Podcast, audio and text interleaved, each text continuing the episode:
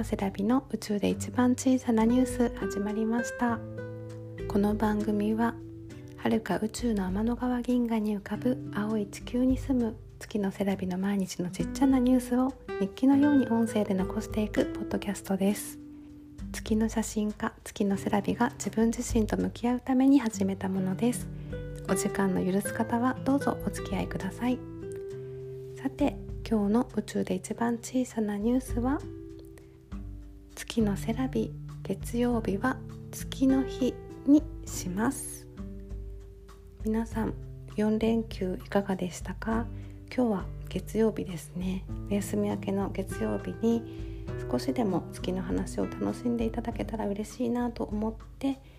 今までは不定期で月の話をしてたんですが毎週月曜日をムーンデー月の日にして月にまつわるお話をしていこうと思っています。よろしくお願いします。ということで今日は月の石についてお話ししようと思います。先日家族で博物館に行った時に月の石が展示されてあってそれを食い入るように見てきたんですが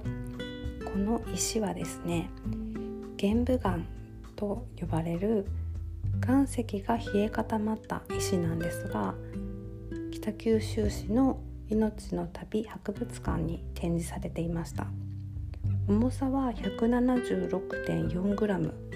国内で見られる石の中で最大の標本だそうです。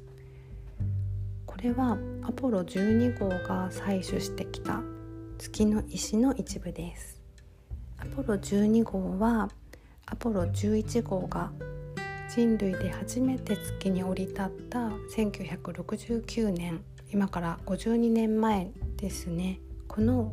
わずか4ヶ月後に月に向かっています。アポロ12号は暴風雨の中打ち上げられたそうです。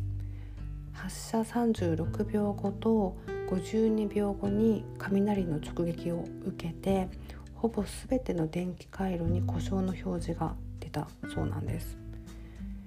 でこの時に数十秒以内に解決しないと搭乗員を脱出させてロケットを爆破しないといけないっていう緊急事態だったそうなんですがこの時出された指示が信号調整装置を予備に切り替えろということだったそうなんですがこの操作を行うと表示が正常に戻ってこの故障は信号調整装置だけ故障してたらしいんですね。これはアポロ計画の初期に同じような状況を再現した訓練をしていたことが役に立ったらしいです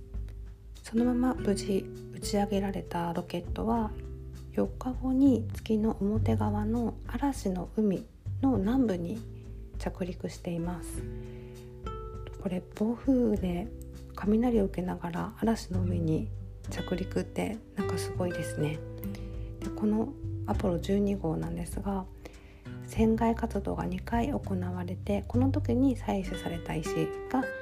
全部で34キロ以上採取されていてその一部が今回博物館に展示されているということでした。写真をね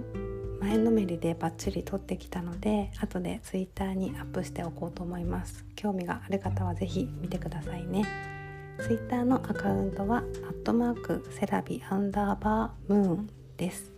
説明文に書いておきますので見られてください。あとハッシュタグ月セラジをつけてアップしますので皆さんもよかったらこの宇宙で一番小さなニュースのご感想などハッシュタグ月セラジをつけてツイートしていただけるととても嬉しいです。では最後まで聞いてくださりありがとうございました。また明日アップします。お楽しみに。バイバイ。